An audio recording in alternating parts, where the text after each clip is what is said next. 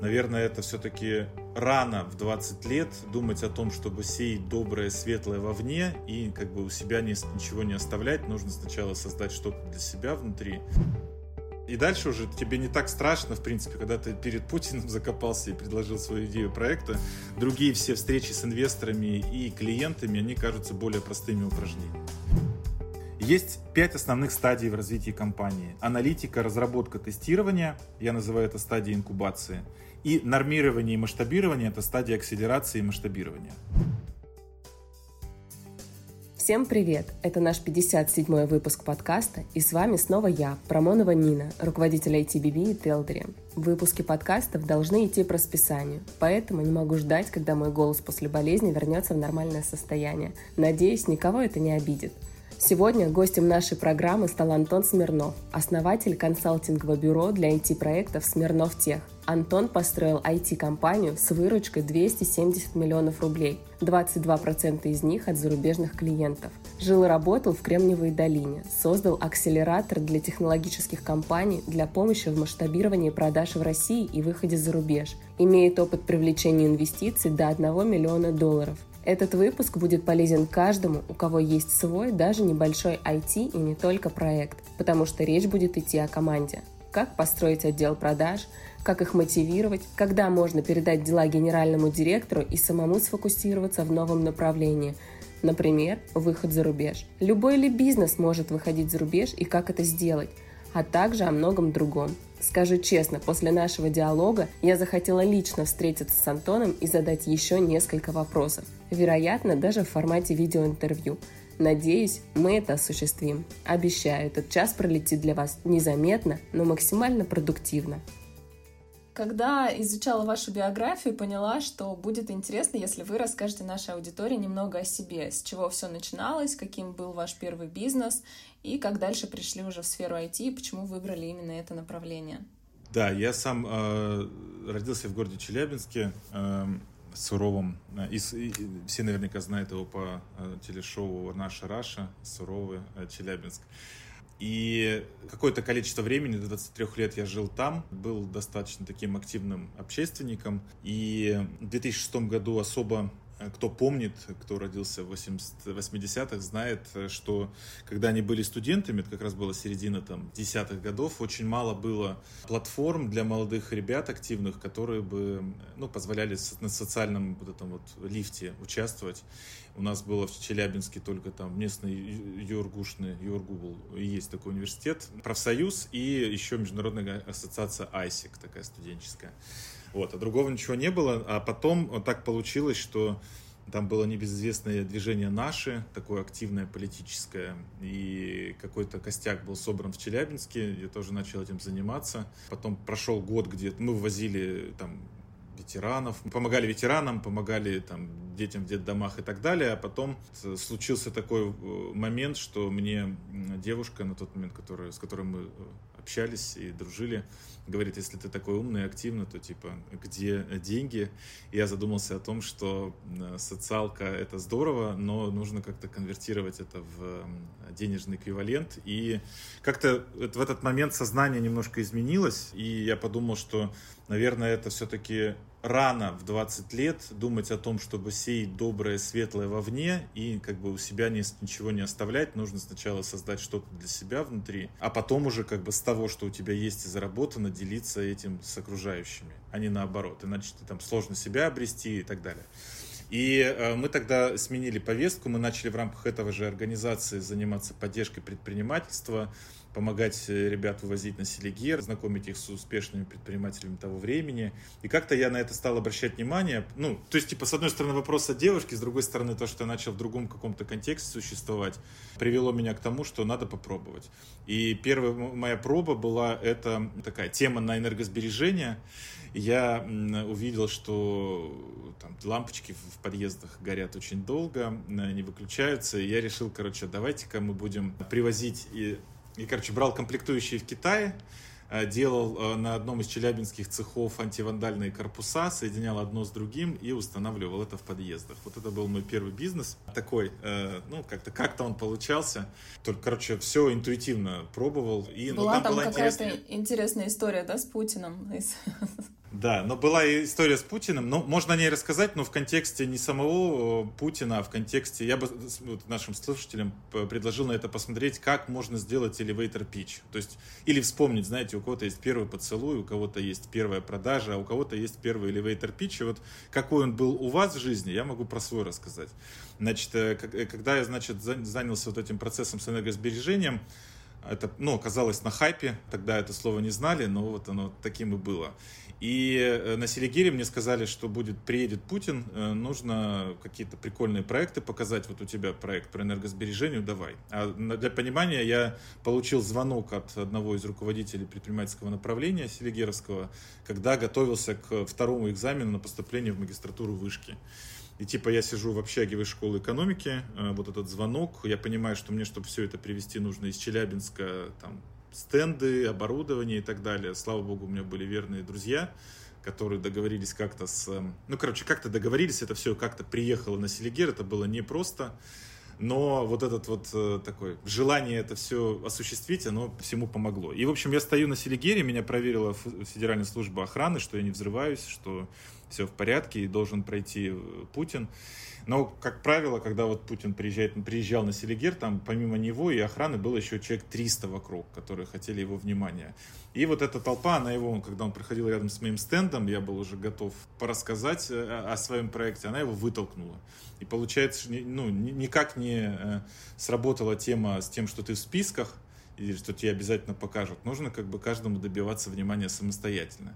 Ну и тут еще подошел охранник, говорит, слушай, сейчас надо типа сворачиваться, иди на сцену, сейчас там премьер вернется и будет уже со сцены что-то вещать. Но я не мог себе позволить этого. И я на тот момент очень был вдохновлен книжкой «Бизнес Телефанк». Она рассказывала о том, как э, стандартные консервативные рынки и бизнесы пропускать через креатив и выигрывать долю рынка и так далее. И, в общем, я подумал, что надо что-то креативное придумать. Попросил у друзей, говорю, ребят, давайте лопату мне, будем решать вопрос по-другому. Выкопал по колено яму, закопал себя туда, по колено встал просто в брюках, в ботинках в эту землю, за, за, загрузил землю, по коленку стою, охранник как бы не понимает, интерфейс незнакомый ему. Вот, и все, и я говорю, я не уйду, пока Путину не покажусь. И дальше, там, минут 20 или сколько я ждал в земле, он возвращался. Я что есть мочь, потому что думал, что это мой последний шанс, крикнул три раза его имя и фамилию ой, или имя, отчество, а вот, на третий раз он почти ушел уже, ну, ну, вот, он, о, типа, я говорю, мой проект очень важен для страны, но э, мне хотели его, помешали его практически показать вам, очень хочу сейчас это сделать, давайте поговорим. И вот была где-то, э, ну, он как подходит, жмет руку, смеется, говорит, выкапывайся, рассказывай. И вот была эта минута, в которую я запичил, ну, как бы рассказал свой проект, там, попросил ознакомиться с несколькими губернаторами, но прикол был не в том, что с губернаторами познакомиться, а в том, что что парень там 23 лет как бы нашел способ добиться ответа «да». То есть нас как бы вот воспитывали, чтобы мы добивались ответа «да», и вот это получилось сделать. И дальше уже тебе не так страшно, в принципе, когда ты перед Путиным закопался и предложил свою идею проекта. Другие все встречи с инвесторами и клиентами, они кажутся более простыми упражнениями. Вот такой был у меня первый elevator pitch. Ну а дальше я поступил в, на следующий... Через несколько дней я узнал, что я сдал, во-первых, экзамен на английский, и я через несколько дней узнал, что я поступил на бюджет вышки. Я думаю, что это не связанные вещи, но было очень приятно, потому что был риск, что из-за вот этих вот всех историй с презентациями экзамен провалится и что-то не получится. А вот я переехал в Москву, дальше мне ну, я выбрал все-таки учебу, а не вот это энергосберегающие светильники, потому что это такая сложная логистика была. И в момент этих уч- учебы в магистратуре я, про, я не мог успокоиться, мне хотелось что-то создавать. То есть это вот реально, кстати, я замечаю, что у многих ребят, которые в профсоюзном таком движении были общественниками, им что-то хочется создавать. И вопрос туда, куда направить их энергию. И вот как-то так получилось, что вот это вот окружение меня перевело в то, что нужно думать про бизнес, и я просто не мог не думать уже про бизнес. И потом пошел, типа, давай попробуем сделать интернет-магазин сувениров. Потом я попробовал сделать интернет-сервис поздравлений, когда ты, типа, платишь там x рублей, и сервисная служба звонит твоему знакомому, поздравляет добрыми словами. Ну, какая-то такая, короче, пробы пера. Но все это, в общем, как-то не летело. И я понял в определенный момент, когда меня как бы, я вошел в убытки, А я еще тогда переехал из Челябинска, не работал, жил на очень скромные деньги, похудел там, типа я сейчас условно под 100 килограмм, 2 метра роста, 100 килограмм, а тогда был 73 килограмма. То есть я реально в таком режиме экономии жил. И еще эти убытки, вот, я подумал, наверное, это происходит, чтобы мне что-то показало. Я увидел, что мне не хватило знаний и опыта, и я подумал, не, наверное, надо идти на работу и знаний возьму, и работу возьму. И я пошел в ВТБ, подал заявку в Вольво и в Роснано. Э, в Роснано не взяли, потому что по квалификации не прошел, а в ВТБ и Вольво сказали, что ты типа парень э, такой сильно яркий по мышлению интерпренер, ну, предприниматель. И нам кажется, что ты в рам- максимум полгода у нас отработаешь и уйдешь, уйдешь куда-то. Поэтому тебя не хотим брать, это риск. И тут появился Fastlane Ventures. Э, я не знаю, в курсе или нет слушатели, что такое Fastlane Ventures. Но это, э, значит, в девятом году Паскаль Климан и Оскар Хартман решили сделать что-то наподобие известного венчурного фонда э, европейского или венчурной компании Rocket Internet. Rocket Internet интересовался прикольными, успешными интернет-проектами в разных локальных, ну, типа, вот, допустим, была запас компании, есть американская про обувь, или, не знаю, там, э, доставка еды пан. В общем, какие-то известные компании, оценкой больше миллиарда долларов, они брали и делали их копии в рынках, в которых интернет был слабо развит быстро за счет больших инвестиций и сильных кадров взлетали, продавали и вот на этом зарабатывали. И Хартман с Климаном хотели сделать то же самое, так появился Fastlane Ventures. За время жизни проекта ну, вот этого фонда была сделана попытка создать 21 компанию, они известны на рынке. Это sapata.ru, hevres.ru, Купи бонус, Купи, э, Купи VIP, кстати, это отдельная была тема, Tiamaru и так далее. И в определенный момент Оскар Хартман, э, это сейчас я разговариваю как от бизнеса первого, я перешел в интернет-бизнес. И, э, то есть, для понимания просто сам переход в интернет-бизнес был не совсем осознанным. Почему? Потому что в фастлейне после трех неудач, типа, ты в долгах не, таких, не, не, не самых больших, но долгах ты на режиме экономии, тебе отказали в трех местах, потому что ты какой-то активный человек. То есть ты как бы думаешь, так это получается не окей, раз тебе мир говорит, что типа мы тебя не возьмем. В общем, такое немного угнетенное состояние внутри было.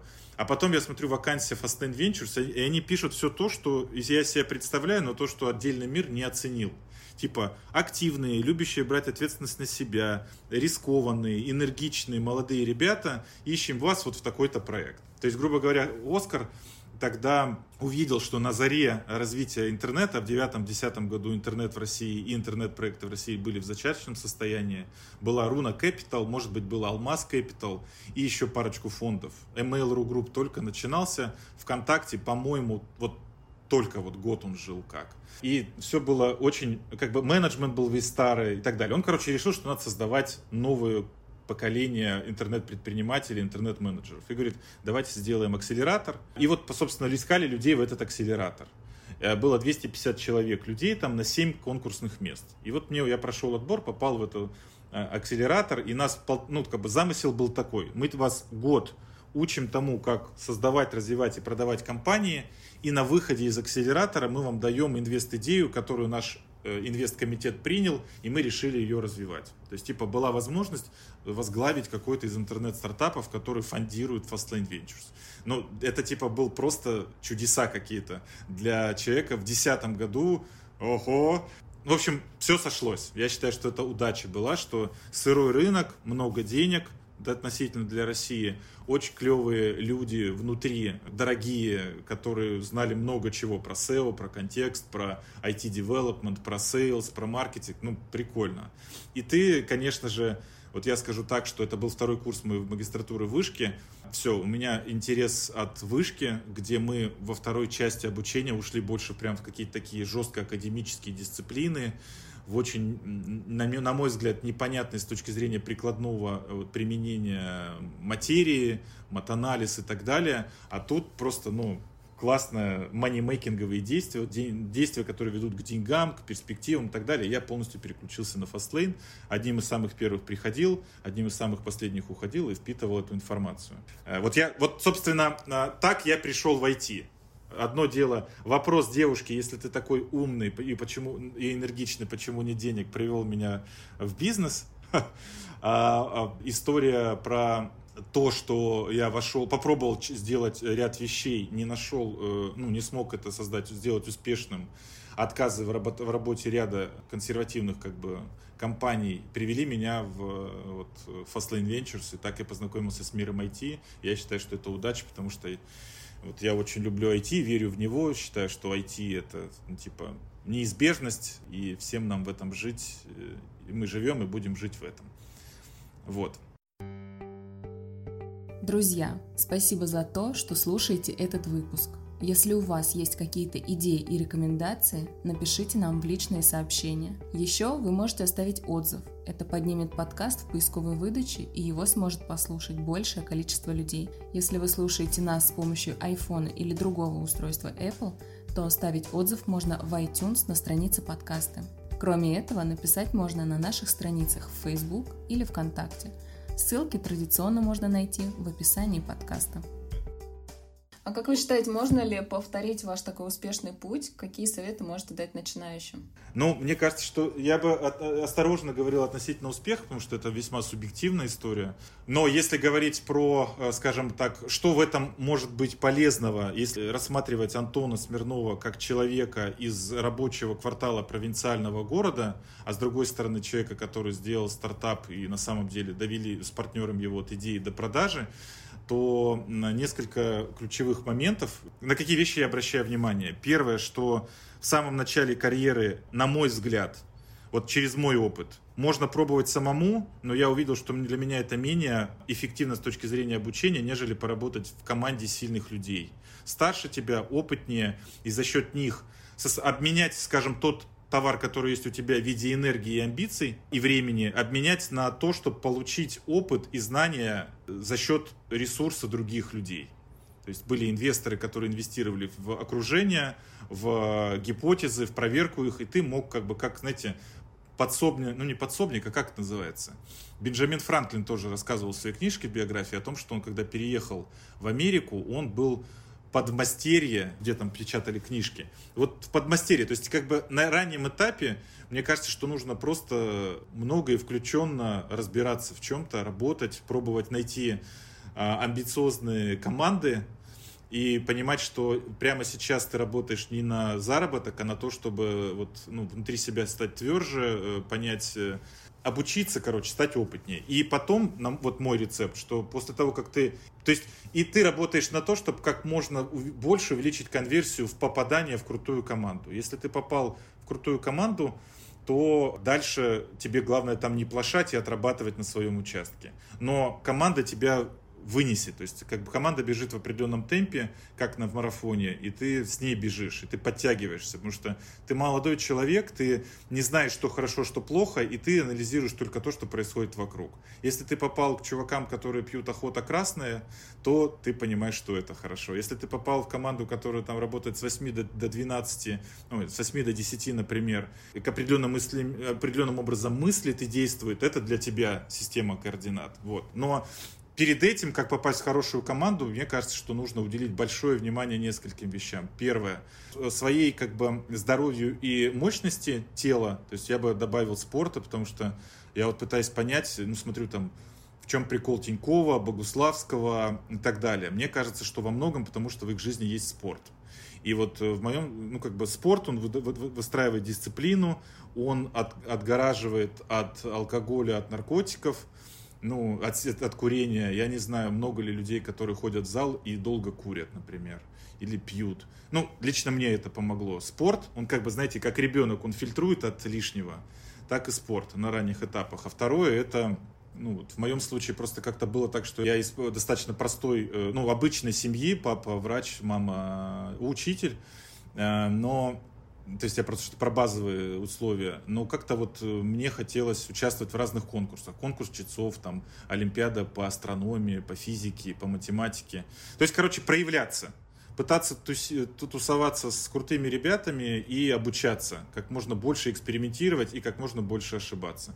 То есть, типа, в здоровом теле здоровый дух, раз, второе, здоровое окружение, и третий момент, который очень важен был, на самом деле, ну, мне кажется, он я хотел бы на нем обратить внимание, а, это история с ментором. как это не, не пошло или не как-то не звучит. То есть, э, я, я сейчас поясню. У меня, мне никто в мои 16 лет не сказал, что я мог бы попробовать поступить в московский вуз. Я просто для себя думал, что это невозможно, это вообще история про кого-то другого. И согласился на компромисс.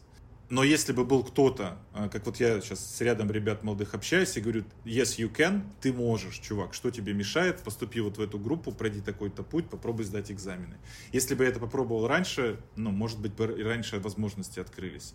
То есть, а, мне кажется, что еще важное условие, это, конечно, сложно в 15-17 понять, вот. Но если рядом будет тот, кто-то старше, чьим результатом вы очень сильно вдохновлены, в общем, рядом должен быть тот, чьими результатами вы вдохновлены. Так считаю, это помогает.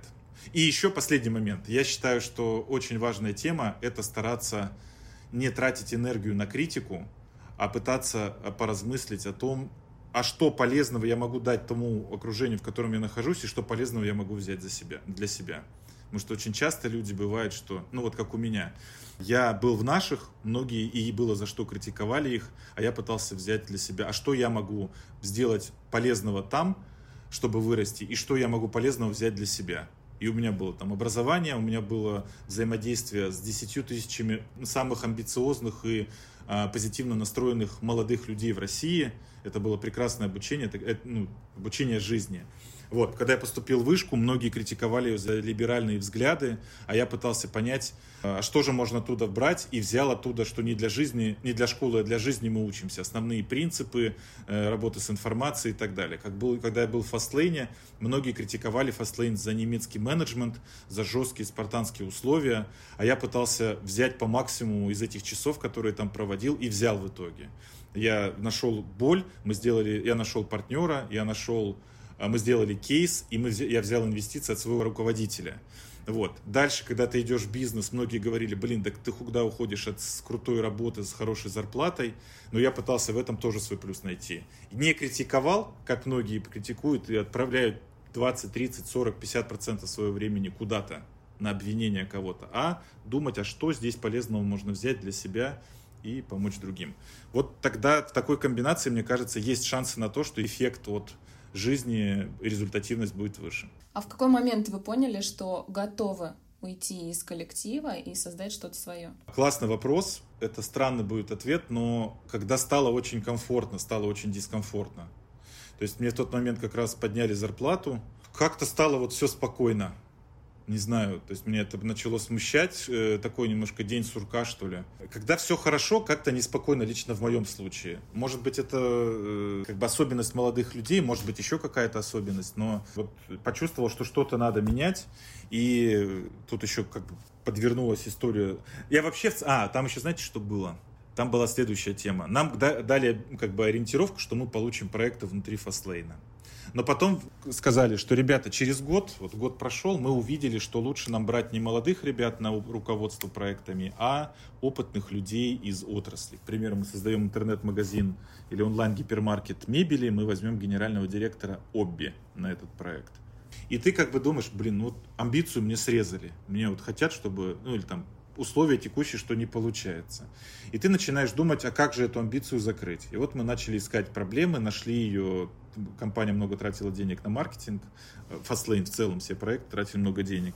И мы, общаясь с директорами по маркетингу, увидели боль, что заказов нужно много, а, Яндекс, Google и там e-mail рассылки, партнерские какие-то программы вырабатывать себя на максимум. Социальные сети только тогда появились, и там было очень много людей. Мы помним же, как это все развивалось, там десятки миллионов людей подключались.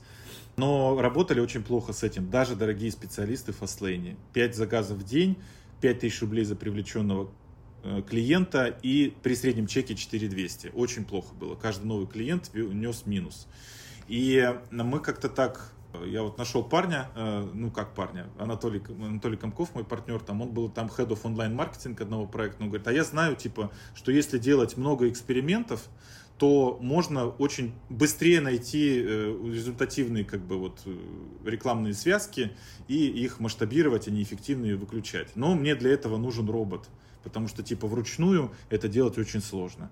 Мы как-то так подумали, рынок большой, вроде здесь даже есть боль какая-то, давай сделаем на свои деньги э, пилот, сделали пилот, внедрили его, Толя начал применять эту механику, механика начала давать классный результат. Типа мы с 5 заказов в день выросли до 60 в день, с 5 тысяч рублей ушли до полутора тысяч рублей за заказ. Ну, у нас как бы пилот сложился. И с одной стороны стало все как-то очень спокойно и предсказуемо в работе, с другой стороны у нас появился классный кейс, нам как бы мой руководитель давал 50 тысяч долларов на старт, и хотелось вообще в целом движа. Вот, ведь не для того роза цвела, чтобы как бы на работе сидеть. И вот так мы ушли и создали компанию Hey Conversion. То есть понимание того, во что уходить и играть, и что развивать, плюс неудовольство малым. Хотя это было относительно немалое для меня в тот возраст. Это были хорошие, для меня были деньги по сравнению с тем, что я в универе использовал для жизни. А вы понимали на старте, что создаете такой крутой продукт, который станет а, инновационным? А, да не, об этом не думаешь. То есть даже я бы так сказал, когда ты думаешь о том, что создаешь инновацию, знаете, как э, идти по канату в цирке наверху и думать, как же выглядят мои штаны сегодня. Ну и типа ты когда концентрируешься не на том, чтобы по канату пройти, а на том, как выглядят штаны, ты можешь заиграться и упасть. Также и здесь, если ты думаешь о том, ох, какой я классный инновационный продукт делаю, а не о том, какая боль есть у клиента – как ее максимально эффективно решить, чтобы ему было выгодно и тебе было выгодно. Фокус внимания, в общем, на разные вещи. И потом мы со временем, то есть это типа постфактум пришло только, что люди приходили, ну то есть там какая была история, что в тот момент большинство рынка думало о том, что все нужно за клики и показы покупать. Никто не говорил про перформанс-маркетинг, про то, что нужно смотреть на возврат на маркетинговые инвестиции и же с ним. А мы сказали, что типа нет, надо делать рекламу строго с контролем ROI. И для этого нужно много проводить рекламных экспериментов, множество, сотни объявлений создавать, сотни разных связок, быстро выключать неэффективные и масштабировать эффективные. И это как бы в итоге сработало. Для многих профессиональных ком- команд маркетологов это был очень прикольный подход, и софт был крайне полезен им. World of Tanks, э, э, iHerb, ряд корейских, американских игровых компаний этим подходом пользовались. Сейчас, вы, но вы спросили, понимали, что мы инновационный продукт делаем? Нет. Больше, типа, нам казалось, что о, мы вот нащупали сегмент, ему это зашло, как клево давай еще, давай еще что-нибудь нагрузим. Но там была и наша ошибка на самом деле, потому что, сейчас, это я к другому вопросу иду, что это все-таки был первый бизнес, это как первая любовь. Ты типа делаешь вообще все, ну там, мы столько ошибок наделали, что удивительно, как мы дошли до того, до чего мы дошли. А сколько лет вы работали над этим проектом? С, сейчас скажу, шесть с половиной. Угу. А когда пришло понимание, что пора с ним прощаться? Насколько я знаю, вы продали, да, его? А, ну да, там на самом деле была такая история, что мы... Наш результат был, вот мы с нуля до 300 миллионов выручки в рублях дошли за этот период. 25% из них было валютные, 22%. То есть это американские, китайские, европейские клиенты платили нам. С двух до 60 человек мы выросли. У нас было три бизнес-юнита, перформанс-агентство, SaaS-платформа и онлайн-университет. Мы привлекли до миллиона долларов инвестиций. И были достаточно ярким экспертным игроком на рынке, проводили порядка 80 экспертных мероприятий в год и так далее. Но есть несколько фаз в развитии проекта, то есть, грубо говоря, есть инкубационная фаза, когда нет идеи, есть идея, есть MVP, есть первые продажи а потом есть нормирование и масштабирование. И вот мы заигрались на стадии масштабирования. Там было два важных момента. Первый, ты когда стартап, ты быстрее, чем другие стратегии там и так далее двигаешься. Потому что это маленькая команда, ты нащупал какую-то боль в сегменте, пилишь для него решение. И вот в рамках трех лет у тех, э, ну, если ты как бы из плеяды стартапов вырастаешь во что-то более-менее заметное, тебе начинают узнавать, тебе приходят покупатели и говорят, давай купим, давай купим 51%, дадим тебе нашу клиентскую аудиторию, дадим тебе э, возможность сгрузить часть операционных процессов на нас, а ты сам сфокусируешься на развитии ценности для клиентских сегментов. Вот. И так было, так поступило несколько предложений в 2015 году к нам. Но э, вот эта ошибка, на мой взгляд, это одна из ключевых ошибок наших. Мы, знаете, э, сказали там, да не... И у нас еще тогда было хорошее предложение от инвестфонда одного, известного. И мы что-то такие, да нет, что-то мало, нам стратегии мало предлагают, не для того мы это все создавали, хотим, в общем, сами справимся. И когда ты вот это решение принимаешь, ты уходишь в историю, что ты начинаешь конкурировать не за то, как ты быстро вот создал например, там MVP и сделал первые повторяемые продажи, допустим, а ты начинаешь играть в примерно те же процессы, что стратегия. Начинаешь выстраивать отдел продаж, отдел маркетинга, операции и так далее. И ты в этом упражняешься в первый раз. И вот мы начали, начали упражняться и начали очень много хлопот получать. В итоге у нас было три витка масштабирования. Мы каждый год типа росли в два раза. И каждый раз перед, э, э вот, э, перед этим у нас был грустный момент, когда мы были в кассовых разрывах и так далее. Потом находили возможность их сократить, эти кассовые разрывы, изменить ряд ошибок и вырасти. Вот такой был крат. Сначала ты стал... Как этот процесс у нас происходил? Типа ты бежишь, потом долбишься в стену, чувствуешь, что становится очень больно, останавливаешься, думаешь, как это решить, решаешь и опять растешь. И э, в 2018 году был очередной такой момент. Мы в 2017 году сделали хороший результат, выросли, там хорошие показатели внутренне для себя сделали относительно прошлого года, где-то на 80% выросли. А база была уже не маленькая, от которой вырастали. И наняли приличное количество новых сотрудников, не продумали ряд вещей, которые важны в этом случае были. Финансовую модель на новый кратный рост не, за, не зафиксировали, не проработали, не автоматизировали часть ручных процессов и не на, наполнили команду менеджмента дополнительными экспертами в рамках управления, что вот в рамках роста дало как вы, на выходе низкое качество, снижение качества отгрузки услуги, как следствие меньшее удовлетворение клиентов и падение выручки.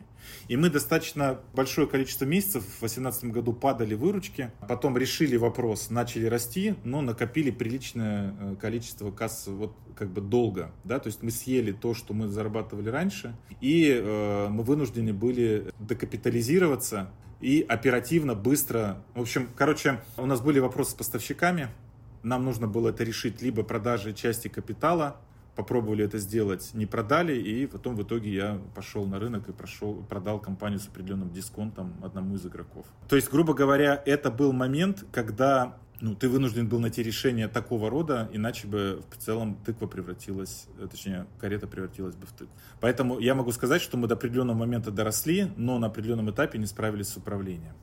И, собственно, сейчас у меня есть ряд деятельностей, которыми я занимаюсь. А, и мы можем об этом тоже поговорить. Одна из них это вот как раз IT-консалтинг для компаний, у которых есть продукт Market Fit. И я за счет Каздева, выстраивания отдела маркетинг, продаж, регулярного контроля и команды э, учу их избегать всех тех ошибок, которые мы сделали, чтобы быстрее и без проблем расти. Но вот в нашем случае причина выхода возникла тогда, когда нужно было спасти. Я поняла, вы хорошо знаете о том, как построить команду, да? А можете рассказать, какие у вас есть а, методы построения команды продаж? Возможно, есть какой-то а, топ ошибок. Ну да, конечно. Вообще, я бы исходил из чего к команде, когда относился. Первое, я люблю, чтобы бизнес был конвейерным. То есть э, для меня ориентир этого, одно дело история с инкубацией проекта, когда ты пытаешься э, определить клиентские сегменты, отказдевить их и сделать MVP, да? А другое дело, когда ты нашел, и ты как бы вот в этом стадии аналитика, это я сейчас далеко зашел, но это, мне кажется, полезно будет. Вообще, ну, я приду сейчас к команде продаж. Есть пять основных стадий в развитии компании. Аналитика, разработка, тестирование, я называю это стадией инкубации – и нормирование и масштабирование – это стадия акселерации и масштабирования. Э, это можно расширять как на компанию, так и на гипотезу. Ты, грубо говоря, и сегмент. У тебя есть сегмент условно, допустим, возьмем High Conversion и сегмент профессиональные таргетологи. Ты берешь его, анализируешь, сколько их, каздевишь, понимаешь, какие у них проблемы, на базе этого каздев интерпретации ты делаешь, разрабатываешь какой-то небольшой вот пилот, и пытаешься протестировать его на них. И ходишь в этом цикле до момента, пока не добьешься того, что у тебя там каждый второй в рамках тех, кто купил пилот, у тебя превращается в повторную оплату. Это означает, что ты нашел клиентский сегмент, у которого болит, а он платежеспособен, ты предложил ему продукт, который решил их проблему и сделал им положительную юнит-экономику в их рабочем сценарии. Вот когда ты это нашел, дальше ты смотришь на юнит-экономику, для тебя она позитивна или нет, нормируешь и масштабируешь. Значит, когда мы говорим про отдел продаж, отдел продаж мы выстраиваем, когда уже у тебя есть перечень гипотез для масштаба. Потому что когда у тебя гипотез и сегментов для масштабирования нет, не, не нужно масштабировать, например, минус. Одна из ошибок, ты можешь нанять отдел продаж, чтобы масштабировать убыточные типы клиентов. Это не нужно делать. То есть отдел продаж – это инструмент масштабирования. До этого фаундер и продуктолог, например, они ищут, что масштабировать. Допустим, мы нашли, что масштабировать. То есть я прихожу к компаниям, у которых есть первые продажи, но они хотят увеличить прибыль, а, но почему-то не могут это сделать. Я говорю, давайте посмотрим на вашу клиентскую базу и выберем всех клиентов, которые часто и много платили, делали это повторно, вы на них заработали, и они остались довольны. То есть это так называемый А-сегмент. У вас есть еще другие сегменты, Б, С и Д. С и Д сегменты, это которые мало платят, много выносят мозг саппорт-службе, долго принимают решения о покупке и, короче, тебе еще убыточные.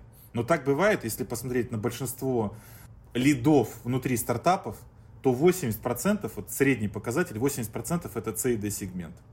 И только 20% это так называемые маркетинг qualified лиды. Это не просто лиды, которые изъявили интерес, а это лиды, параметры которых вот в нашем случае с High Conversion параметрами MQL лида были э, рекламный бюджет уже 200 плюс тысяч рублей, есть внутри маркетолог профессиональный, который понимает, как работать с соцсетями, и это определенные ниши.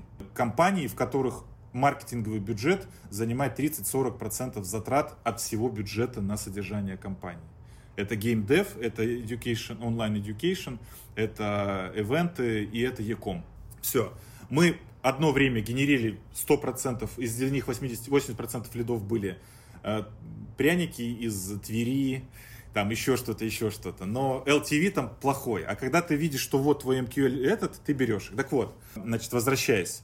Задача, чтобы, чтобы вырасти, нужно посмотреть на свою базу клиентов, посмотреть, кто из них часто много платил и у кого по, по, вам, у них есть кейсы, у вас есть кейсы по ним, выбрать их, отказдевить, понять, чем они друг на друга похожи, какой у них рабочий сценарий, это такой так называемый user journey. Какой у них клиентский путь? С какой проблемой приходили? Что стало последней каплей? Почему вышли на рынок и между кем выбирали? Почему выбрали нас? Где случился ага-момент на этапе пилота? А почему купили повторно? Вот, вот это все КАЗДЕВ. Пытаешься понять, кто у них в закупочном комитете, если это B2B. Кто ЛПР, кто ЛПР, кто админ, кто end-user в процессе. Вот эти все вещи, они очень важны. Юнит-экономику пытаешься понять. Все, ты отказдевил свой А-сегмент. Ты знаешь очень много. А дальше ты должен включить машины масштабирования в виде маркетинга и sales, чтобы сфокусировать свое внимание только на привлечении А-сегмента и перестать работать с C и D. Вот это мой, как бы, моя методика, по которой я веду компании, которые ко мне приходят. Давайте не заниматься, не тратить время на всех, сфокусируемся на тех, кому это больше всего нужно и с кем мы зарабатываем. И дальше идем к продажам, не идем к маркетингу, к продажам. Для того, чтобы начинать продажи, я бы ушел в другую ветку. Я бы смотрел в целеполагание. Первая история – это целеполагание, а потом уже действия.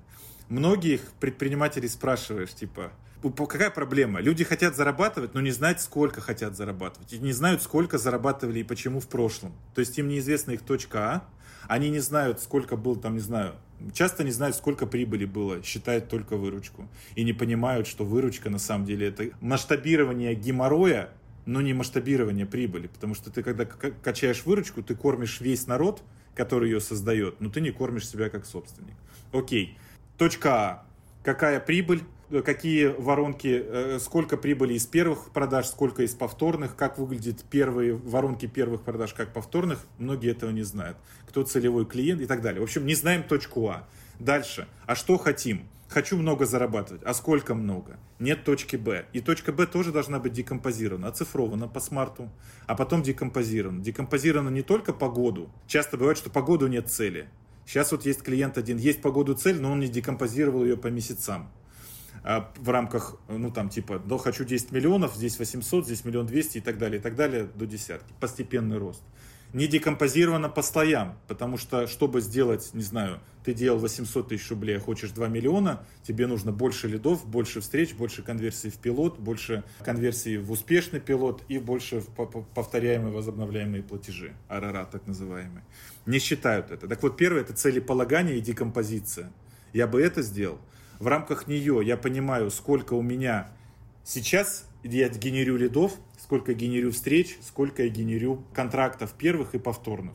Точка А. Потом я понимаю, в какую цифру я хочу прийти и сколько гипотетически мне нужно, чтобы мне пришло лидов и какой у меня должен быть отдел продаж, чтобы эти лиды обработать и сконвертировать их в результат. То есть под этим мы выходим в историю, окей, мы делали 12 встреч в месяц, а нам нужно сделать 100 встреч в месяц. Хорошо. Как у нас выглядит вообще Customer Journey Map? Потому что отдельная история есть в отделе продаж, когда как обрабатывать лид. Ведь у нас лид приходит, он о нас не знает. Например, мы поняли, кто такой А-сегмент. Потом мы инициируем, как бы пытаемся взять с рынка людей, которые уже знают, что они хотят. Вторых, есть боль, не знают, что хотят. Это второй сегмент. Вторая, не знают, что есть боль, нужно показать, что есть боль, нужно показать, чтобы они захотели. Разные категории в маркетинге, да. А потом, когда у нас сгенерирован лид, надо описать, а что мы делаем с нит. Лид получен, лид взят в работу, лид отквалифицирован, с лидом проведен э, разговор SQL, так называемый брифование. Потом proposal, это если про B2B говорить. Мы сделали предложение на базе того, что мы его ну, пробрифовали. Потом закрыли его в оплату. Потом достигли с ним первого пилота, что там происходит. Потом сделали вторую оплату и так далее. Вот это все разбивается, это Customer Journey Map, так называемый путь клиента. Он разбивается на шаги. В рамках шагов есть работы. Типа, лид получен, что должны сделать? Должны созвониться, установить, что есть боли, назначить встречу, передать на следующий этап. Окей, это работа на этом этапе, кто за это отвечает? То есть я сейчас пока говорю про конструирование и дальше к нему присоединение отдела продаж. Когда мы спроектировали путь клиента, мы описали работы на нем, мы поставили туда ответственных, дальше можно делать оргструктуру. Как правило, у меня, ну, есть разные модели, но я люблю, а, значит, делать модель, когда у нас есть лидген, когда мы создаем много горячих лидов, прогревая их маркетингом, и к нам приходят уже более-менее сформированные желания, да, ну, запросы. И я разделяю дел продаж на две ветки. На селзов, которые генерят первую оплату, например, и на аккаунтов, которые удерживают и развивают. То есть я люблю, я стремлюсь к тому, чтобы у нас был как бы какой процесс? Лидогенерации, привлечение, конвертация, это первая продажа, удержание и развитие тогда... А у каждой команды бы... мотивация разная? Да. Вот сейчас я хочу показать, вы спросили про боли, я хочу рассказать, где какие есть проблемы. Очень часто фаундеры что делают? Они... Э, мы сейчас проговорили, то есть задумайтесь, слушатель, да, если у вас точка А, понимаете ли вы, есть ли точка Б, да? Второе, декомпозирована ли она? Третье, знаете ли вы портрет своего целевого сегмента? Четвертое, прописан ли у вас путь от лида до чего-то там? Пятое. Настроено, прописано ли у вас ответственные по нему и оргструктура. Вот моя рекомендация, что я люблю разделять и властвовать, я прошу прощения, достаточно капиталистический взгляд на мир, но а, тем не менее. Почему? Потому что часто бывает, что лид приходит, мы отдаем его key account менеджеру, и что это приводит собственника? В зависимость от key account менеджеров. Key account менеджер это человек с определенным уровнем желания достатка. Допустим, ему нужно 120 тысяч для счастья он их, а еще фаундер ему дает не только контроль за всем путем работы с клиентом, но еще и процент от сделки. И получается, что человек, беря трех-четырех клиентов, отваливает всех ненужных ему клиентов, которые не дают ему денег, остается на трех-четырех и сидит на этом мешке с деньгами. Все. Но мы же хотим строить конвейер. Если мы оставим только вот таких вот аккаунтов, мы инвесторам ничего, мы не предложим инвесторам систему, мы предложим инвесторам сбор людей где в компании бизнес это не бизнес, а это зависимость полнейшая от людей. А конвейер позволяет сделать все-таки не зависимость от людей, а систему.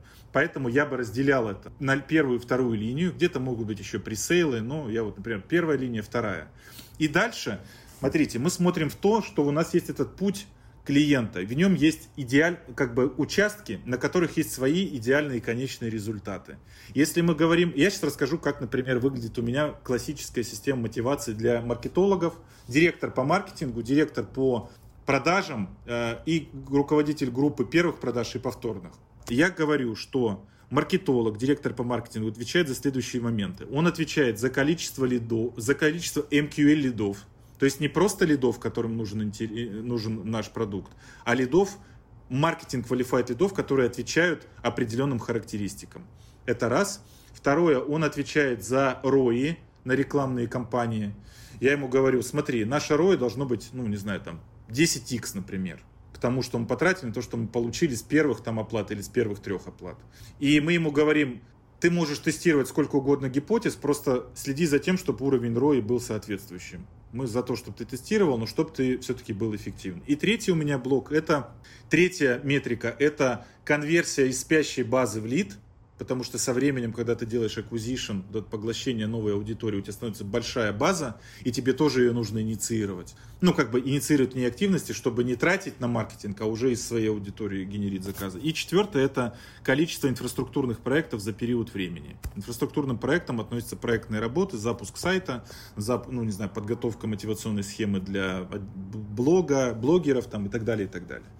Вот, идеальный конечный результат – ROI и MQL залеяна с MQL лидами. У продаж первая линия.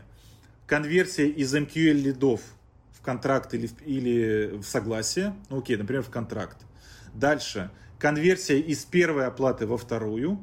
Количество контрактов и выручка.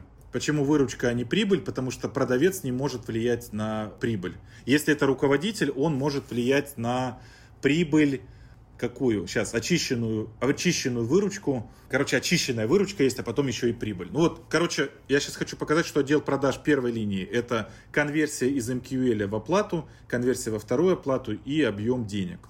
Аккаунты – это количество клиентов на постоянке, то есть в активной клиентской базе. 100% удержания выручки. Нужно стремиться к тому, чтобы каждый клиент идеально что платил каждый месяц. Это зависит от бизнесов, но нужно стремиться к этому процент э, из базы постоянных клиентов, которым мы допродали новую услугу, то есть процент развития, и, общее, и общий объем выручки. Вот, примерно такие мотивации. Что я вам рассказал? Я вам рассказал о том, что в отдел продаж нужно уходить после целеполагания и оцифровки. После этого описание пути, ответственных, оргструктуры и систем мотивации. А дальше вам нужно понять, э, последнее, как формировать, собственно, команду. Зависит от стадии стартапа. К примеру, мы определили, что у нас было несколько вариантов целевых сегментов сотрудников. Сотрудники на самом деле как и клиенты. Там тоже есть сегмент А, Б, С и Д. И для нас А-сегментом был, конечно же, профессиональный... Короче, мы увидели, что одним из целевых сегментов сотрудников в отделе продаж для нас был кто? Для нас были ребята... То есть, сейчас, давайте так. Продавцы, их можно разделять на несколько слоев мы смотрели, что человек должен был уметь продавать, если это руководитель, а, он должен быть классным человеком, э, схожим с нашими ценностями. Второе, он должен уметь продавать как sales, как просто быть ремесленником в этом труде. Второе, он должен иметь управлять и иметь здесь результат. И четвертое, у него должен быть здоровая мотивация в этом развиваться. К примеру, а, когда мы обращаем внимание, например, на наших конкурентов, в рекламном перформанс-бизнесе, мы смотрели на то, что да, они дорого стоят, они могут дать результат прямо сейчас, и часть из них может быть замотивирована, ну, там, например, что он сейчас сеньор, потом он станет там групп-хедом, пойдет по руководящей должности. И мы с помощью системы грейдов давали такую возможность им туда вырасти. Кстати, еще один из моментов, что продавцы желательно, чтобы работали с твоим клиентским сегментом. То есть, если у нас была реклама, наш клиентский сегмент в виде клиент, ну, наш член закупочного комитета был директор по маркетингу, и идеально, когда продавец продавал наш продукт, ну, нашим, типа, директорам по маркетингу. Но этот стоит дороже, можно было альтернативно поступить, и мы этим воспользовались. Мы брали ребят, которые были классные в продажах, но не в онлайн перформанс-маркетинге и рекламе. И они продавали нашему закупочному комитету. Например, это был классный чувак, который продавал офлайн ивенты Или, например, продавал сувенирку. Или, например, продавал, продавал полиграфию и хотел развиваться дальше. Мы приходили и говорили, смотри, чувак, ты классно продаешь, ты клево размышляешь, ну, типа ты в культурном коде, ты знаешь, у тебя есть контакты нашей целевой аудитории, с нашей стороны мы предлагаем тебе EdTech-компанию, мы предлагаем очень серьезный уровень обучения, потому что мы считали, что самое классное наше ядро – это экспертиза. У нас была методика, экспертиза и технология. Три наших ключевых звена. И э, ты придешь к нам для того, чтобы не стать мамонтом в полиграфии. Какая, блин, полиграфия в 2015 году, да? Пойдем в онлайн. Go Global, Go Virtual. Будешь с международниками работать, будешь работать в тех компании и будешь обладать конкурентным знанием по онлайн-маркетингу, а это типа нефть будущего, да? И мы продавали ему эту возможность. Он приходил с более дешевой ставкой к нам за 6 месяцев. УТП был такой. Увеличь в два раза стоимость своего труда за 6 месяцев. Вот такой был УТП для этих ребят. Они приходили, вырастали, были крайне замотивированы тем, чтобы разбираться в основах. Это чувствовалось и в продажах. Конверсия из встречи в продажу, в согласии у нас была 66%. На таких ребятах я считаю, что достаточно высоко. 10 встреч, 6 продаж. Ну вот, это, соответственно, про людей. То есть, типа, помимо Customer Journey Map, оргструктуры, систем мотивации, которая основана не на проценте, а на выполненных работах, в этом идеальном конечном результате, и правильно подобранный портрет, это 80% результата в отделе продаж. Последний момент – это управленческий контроль. Управленческий контроль – это что? У вас есть декомпозиция по году. У нас все было декомпозировано по году, по месяцу, по неделе и, я прошу прощения, по дню. То есть, грубо говоря, на уровне собственник, генеральный директор был план год-месяц, на уровне генеральный директор, руководитель отделов месяц-неделя, на уровне руководителя отдела сотрудник неделя-день. То есть, грубо говоря, э, директор по продажам встречался с сотрудниками раз в месяц, чтобы понять, какой у нас план-факт, что вы сделали по прошлому месяцу, что планируем на это.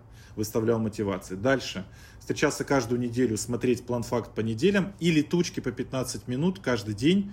Твой план, твой факт, твой разрыв и что ты должен за день сделать, чтобы разрыв по дню сократить за завтра. И тогда получается, что у тебя одна из проблем, блин, продавцы не выполняют планы. Окей, чувак, сколько раз, ты спра... сколько раз ты пытаешься подстроить это? Потому что кто-то раз в месяц только в конце понимал, у меня план не выполняется.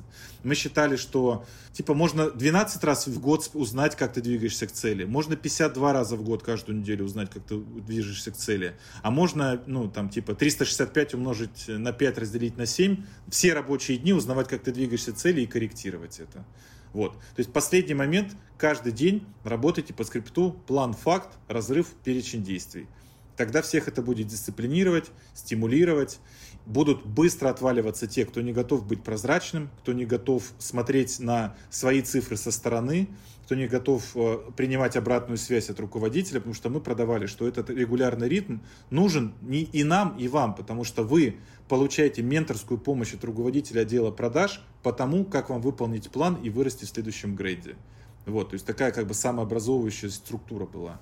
Вот, регулярный контроль. Это оста, ну, оста, оставшийся элемент того, что нужно сделать, чтобы отдел продаж летел. Мне кажется, исчерпывающий ответ на то, э, какие ошибки и как исправлять. Да, отличный ответ, на самом деле очень интересно, ну и тем более, что у нас также есть бизнесы, которые очень много информации предоставили для размышления. А скажите, а у вас такая система, я так понимаю, а, это модель системного бизнеса, да? Ну, да-да, наверное. На каждом своем проекте и с каждой командой выстраиваете такую модель? Ну, э, короткий ответ – да. Э, я, смотрите, так как я сам прошел вот этот путь от идеи до продажи, где у нас, как бы, я разделил это все на несколько, там любая компания технологическая или не технологическая, она идет по определенному перечню шагов. Шаг один. Нет идеи, помогите найти идею. Есть идея, помогите сделать MVP. Есть MVP, помогите сделать первые продажи. И типа, есть первые продажи, помогите сделать повторные продажи. Да? Вот это вот история инкубирования. Здесь, как правило, мы знаем, что это стадии пресида и сида. И здесь нужно 30-50 тысяч, 70 тысяч долларов на то, чтобы понять вообще, есть ли боль в сегменте, и можем ли мы сделать хорошее решение, и, мож, и есть ли вообще объем такой рынка, куда можно это решение масштабировать. Но, как правило, на этой части людям нужно помогать с тем, чтобы они знали, как делать каздевы, знали, помогать трекингом, то есть типа посмотри на свои цели, посмотри, как ты, как ты, какие у тебя гипотезы, как ты их проверил, как ты их интерпретируешь, изложи новые гипотезы и в новую неделю их проверь. Там у ребят мало денег, больше энергии и так далее. Я увидел, что мне там не очень интересно работать, потому что я увидел, что когда я приехал из Штатов, вот после, ну, после High Conversion, я поехал с новым стартапом в долину, и когда я вернулся оттуда, я увидел, что есть спрос на мою компетенцию, а также я увидел, что я завтракал, обедал и ужин последние 8 лет с предпринимателями и постоянно что-то всем подкручивал. Ну, там кто-то друг другу либо мы подкручивали, либо я делился экспертизой. И это было бесплатно. Но потом я увидел, что кто-то говорит, а за сколько мы с тобой можем поработать? А дальше, типа, я увидел, что когда они платят, причем платят хорошие деньги, это собственников стимулирует, во-первых, принимать решения, что они хотят изменений, а второе, это их включает, что типа, если большие деньги плачу за это, как я могу это не делать? И я увидел, что деньги на самом деле платят они мне за то, чтобы быть включенными и, и делать что-то. Но я сейчас возвращаюсь к, к системам. И дальше я увидел, что платить такие деньги можно там, когда у тебя уже есть первые продажи, Дальше тебе нужно масштабировать продажи, увеличивать команду, делегировать команде управления, идти за рубеж, привлекать инвесторов за рубежом, развиваться там и продавать. Вот мне интересен вот этот кусок бизнеса, то есть на три части. Инкубация, акселерация, увеличение продаж в России, прибыли в России и делегирование. И третий продукт – это Go Global. И, соответственно, я беру для себя компании, которые находятся на втором или на третьих больших блоках. Почему? Потому что есть деньги, есть материал, за счет которого я могу в рамках года 10x на свои вложения. То есть он потратил на меня определенную сумму, я могу создать инфраструктуру вместе с ним, которую он может окупить мои вложения в меня в 10 раз за 12 месяцев. И, на мой взгляд, и стадия масштабирования должна проходить через систематизацию бизнеса. Потому что если ты не систематизируешь его, ты столкнешься с следующими проблемами ты будешь увеличивать количество, у тебя мало лидов, окей, ты научишься их генерить, ты будешь привлекать много лидов, тратить бюджеты. Ты, не настроив порядок и систему в отделе продаж, вот мы сегодня сейчас проговорили про отдел продаж, да, там же много нюансов. Если ты вот эти вещи не внедришь, у тебя будет низкая конверсия в оплату, у тебя будет бардак в CRM, сотрудники будут уходить тебя из отделов, ты будешь терять информацию о клиентах, их не будет в CRM, у тебя будет низкий LTV, потому что ты внимание не, и не идешь по скрипту в, продажах, у тебя низкий сервис будет, плохая репутация и NPS и так далее. То есть, грубо говоря, дальше у тебя, значит, а, это про продажи про лиды, малоэффективность рекламных бюджетов, не внедрены те или иные конверсионные элементы, системы прогрева, э, контент-маркетинг, партнерская программа и так далее. То есть ты вот эту часть не будешь системно выстраивать. Третье, э, коммерческие, ну как бы работа команды. Для топ-менеджмента, если ты не выстроишь, скажем так, несколько уровней мотивации, есть мотивация месячная, квартальная, годовая, долгосрочная, то есть, условно, если ты хочешь с какими-то людьми делать большие истории, ты должен не только годовую им предложить, но еще и долгосрочную опционную программу. Вестинг, когда ты даешь людям э, там опционы каждый период. В общем, там много нюансов, чтобы конструкция работала системно, и ты мог выйти из операционного управления по российскому бизнесу, а я сейчас объясню, для чего оттуда нужно выходить, чтобы делать Go Global истории. Вот для этого нужно сделать систему. Вот. Система — это долгий процесс. Я считаю, что на систему нужно ну, чтобы это все работало, а, чтобы человек понял, как это сделать, б, протестировал, внедрил, с, у него получился результат, д, он повторил этот результат, е, ему нужно, чтобы он нашел человека или вырастил его, который примет от него эти процессы и сделает результат сам, а потом его повторит без собственника, вот где-то нужно, на мой взгляд, от 12 до 18 месяцев, если ты еще работаешь с тем, кто это уже делал. Если ты делаешь это без таких людей, то это будет от 24 э, до бесконечности времени. Ты просто, например, можешь компанию потерять. Поэтому я, грубо говоря, решаю проблему с тем, чтобы построить систему, увеличить метрики и сократить период для построения этого. И еще и окупиться. Вот. И типа, если ты хочешь идти за рубеж, и ты уже раз, стартанул свою компанию в России, а очень часто у нас ребята, и мы в том числе, мы же как думаем – мы же не как белорусы и украинцы, например, которые четко понимают, что у них внутренний рынок очень маленький, и у них нет проблемы средних рынков, так называемые. Они четко понимают, что у них 8 миллионов людей, их платежеспособность весьма скромная. Из них целевой аудитории в них, у них внутри страны, которые могут платить там сотни тысяч максимум. Они сразу думают Go Global. Мы же думаем, у нас 146 миллионов, и вот сейчас мы тут, ну вот там первые два года раскрутимся, сейчас протестируем гипотезы, пойдет. Но оказывается, что, а, рынок не 150 миллионов, а много меньше, потом он, когда ты еще умножишь на платежеспособность, их станет еще меньше, потому что народу, к сожалению, у нас по большей части, я смотрел статистику, там какая-то очень страшная процентная ставка людей готова жить всего лишь неделю после того, как она уволится с работы. Это значит, что мы не умеем делать финансовый менеджмент личный, не умеем инвестировать, откладывать и так далее. И, и не умеем зарабатывать. Ну, каким-то образом. Я не критикую, я как бы вот статистику пытаюсь интерпретировать. Но, тем не менее, мы идем в Россию, а что такое мы идем в Россию? Мы каздевим российские сегменты, мы набираем российских сотрудников без привязки к тому, что он должен думать Go Global. Мы как бы вот берем и машинными колесами увязаем в болоте российской действительности.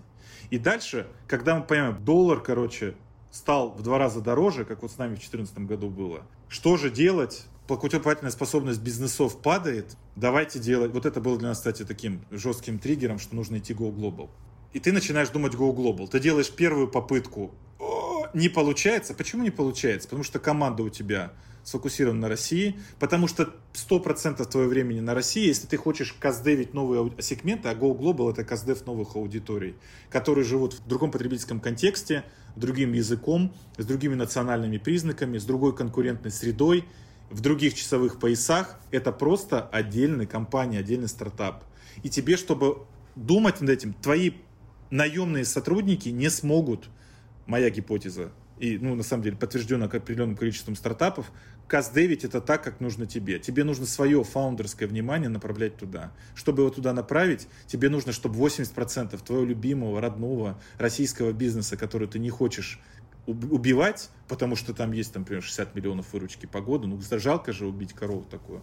Тебе нужно его сделать так, чтобы 80% этого труда было, операция выполнялась другими людьми. Для этого нужно построить систему.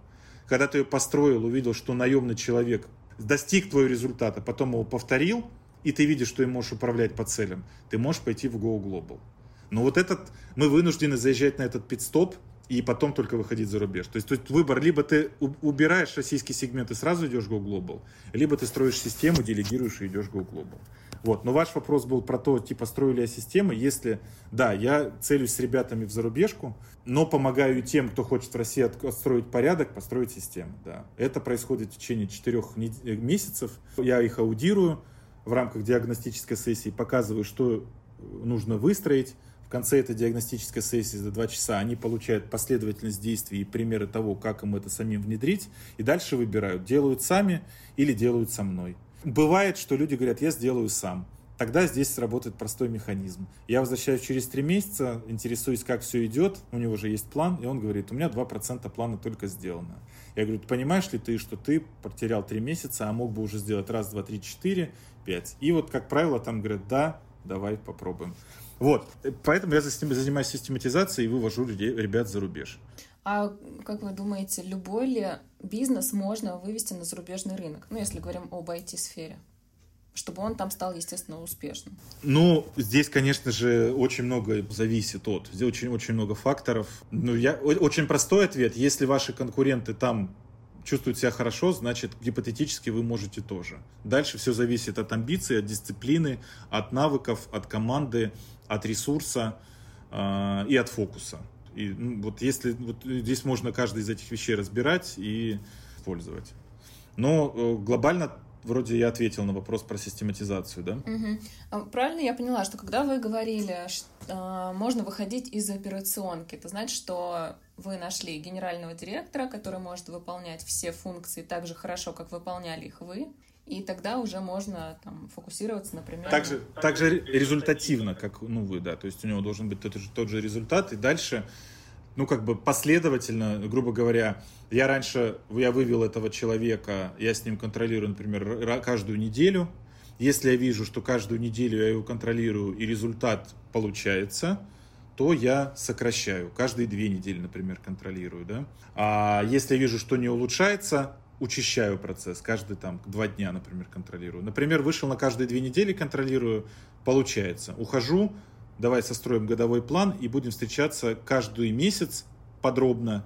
И каждую неделю ты отправляешь репорты. То есть ты как бы снижаешь уровень вовлечения, но аккуратно дозируя вот этот уровень внимания своего, чтобы перед этим состав, создав дашборды, мотивации всем и так далее, ты видишь, что по дашбордам прогресс идет. Если видишь, что прогресса нет, то ну, включаешься опять. Но это не так, что ты То есть до момента, пока ты не продал, я считаю, что там тотальная включенность глобально должна быть.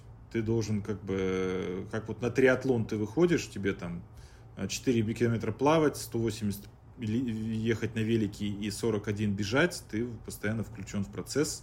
Ты можешь где-то, да, вывести генерального директора, но он тоже постоянно должен чувствовать, что твое внимание есть. Другое дело, что здесь есть обратная сторона, что ты можешь гипер быть внимательным. Типа, как бывает иногда, что у тебя не получается а, вообще в жизни людей бывает как? Мы идем в новую историю какую-то, неважно, новая привычка, новое дело, новый рынок. Что-то не получается, и мы хотим вернуться туда, где получается, и поконтролировать, и компенсировать себя психологически то, что это.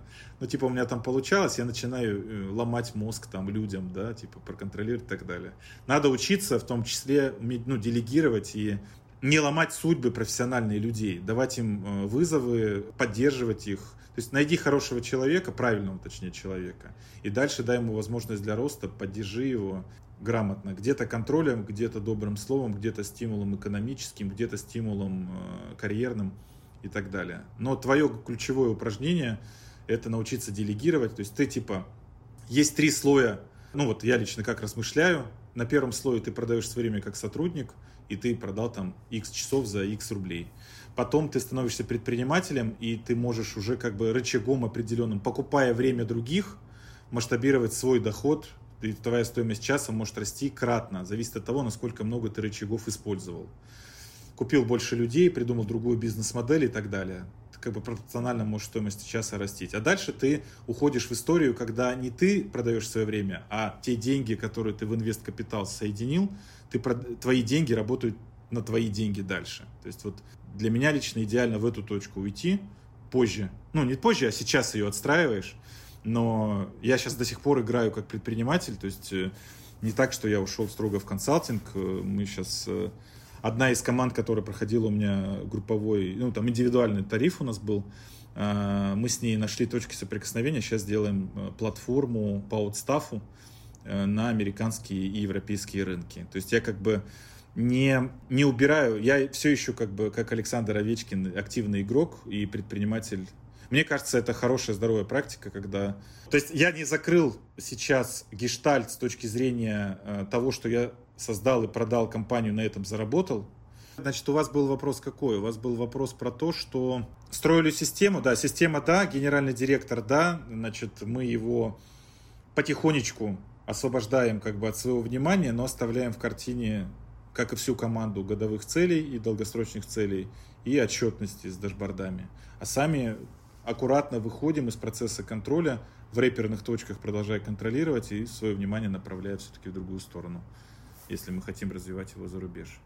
А я считаю, что за рубеж надо выходить, потому что, ну, а для понимания, вот, короче, вот аккуратно можно переход э, про генерального вроде закрыл. Я когда был в долине, значит, э, один из э, бывших коллег Fastline Ventures предложил один HR-тех стартап продвинуть. И я поехал в долину, подал заявку в три акселератора, в Алхимист, э, Y Combinator и 500 Startups. И э, мы типа делали платформу, которая, хотели сделать платформу, которая анализирует вот есть People AI, которые как бы анализируют работу продавцов и дают рекомендации по тому, как увеличить их эффективность. А мы хотели сделать платформу, которая анализирует активности разработчиков, их код и так далее. И предложить э, HR значит, иметь статистику по тому, когда человек по качеству и по работоспособности падает или нет, и предложить им системы мотивации разного рода, которые бы стимулировали э, увеличение эффективности работы разработчиков. Вот с этой идеей поехал туда. И только в одном акселераторе мы пошли для финального интервью, это был алхимист. Вот, в итоге мы туда не прошли, там было некоторое количество вопросов на доработке, сказали, сделайте эти вещи, вроде прикольно, но надо доработать, плюс проверить несколько гипотез и возвращайтесь. Но за эти два месяца, которые этим занимался, я несколько инсайтов классных увидел, помимо знакомств. Я всем рекомендую ребятам, у кого есть технологические компании, вот, э, и вам позволяет, ну, возможности есть такие амбиции, съездить и подать заявку. Просто подайте заявки в акселератор и пройдите это упражнение. А, оно очень э, прикольно расширяет картинку, оно помогает э, посмотреть на себя, вытащить себя из рамок как бы зависимость вот от российских реалий, например. Так вот, значит, я увидел, что 50% ребят, которые подают заявки в акселераторы, это ребята из Бразилии, из Китая, из России, э, то есть из стран таких вот, которых, таких, ну, Китай не самая скромная страна, ну, назовем развивающаяся, да, а, где они какой-то локальный результат достигли и хотят повысить ставки, пойти в более конкурентный рынок и там потренироваться. Вот и я лично для себя очень хочу сделать э, успешный международный стартап и компанию на глобальном рынке. Потому что на самом деле те, кто приходит в акселераторы, немногим лучше, а может быть и не лучше тех, кто делает в России стартапы. Просто у нас есть проблема с э, мышлением средних рынков, Плюс, ну, как бы у нас в целом как бы среда такая внутренняя, что у нас очень мало встретишь э, текстов на английском языке, каких-то публичных местах. У нас мало иностранцев. Мы, в принципе, такое национальное государство больше, да, русский народ, который многонациональный, но он в рамках языковой программы э, русскоязычной живет. И я думаю, что это определенный сдерживающий фактор, он определенные там политические, геополитические цели и задачи позволяет выполнять и достигать. Но нам в этом контексте очень сложно как бы чувствовать себя go global. Плюс, может быть, еще один из факторов, что нам кажется, что мы не окей. Okay что там круче, сложнее, там нужно больше денег и так далее. Но когда ты видишь индусов, бразильцев, там, не знаю, гватемальцев, которые приезжают туда на ломаном английском, пробуют, и у них получается, ты понимаешь, что ключевые ограничения только в наших мозгах, наших ребят, которые, вот, и меня в какое-то время до этого. Вот. А нужно, опять-таки, окружение, проводник, ментор, амбиции, ну, в общем, ничего там сложного нет. Нужно попробовать, как вот прыгнуть, не знаю, с парашюта, например. Вроде же ничего сложного, какое, ну как расширяет картинку и так далее. В общем, я крайне рекомендую это упражнение пройти, потому что технические стартапы в России это здорово, но вы э, как будто и ходите в спортзал и развиваете лишь правый бицепс. И еще, может быть, левый трицепс. Вот. А ну, можно поразвить, по поиграть круче. И вот я сейчас этим упражнением занят. То есть, помимо консалтинга, я вот работаю в этом стартапе, называется Talent Service smirnovtech.ii. А, а консалтинговая компания называется smirnovtech.ru. Поэтому, если что, заходите. Э, значит, и это, конечно, очень круто. Э, прямо сейчас применять все то, что я знаю. Там классные эксперты есть, которые знают про разработку, про разработчиков.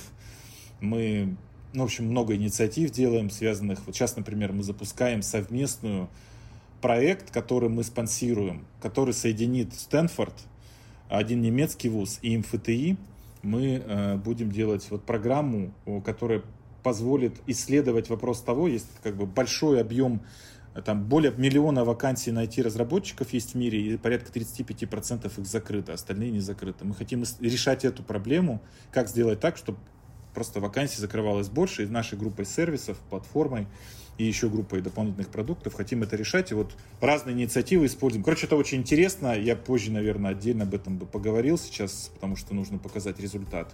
Ну, верю и в рынок, и в команду, и вижу, что боль большая и только будет расти.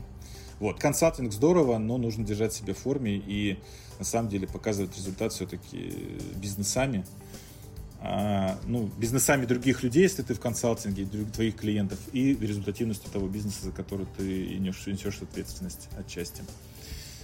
Да.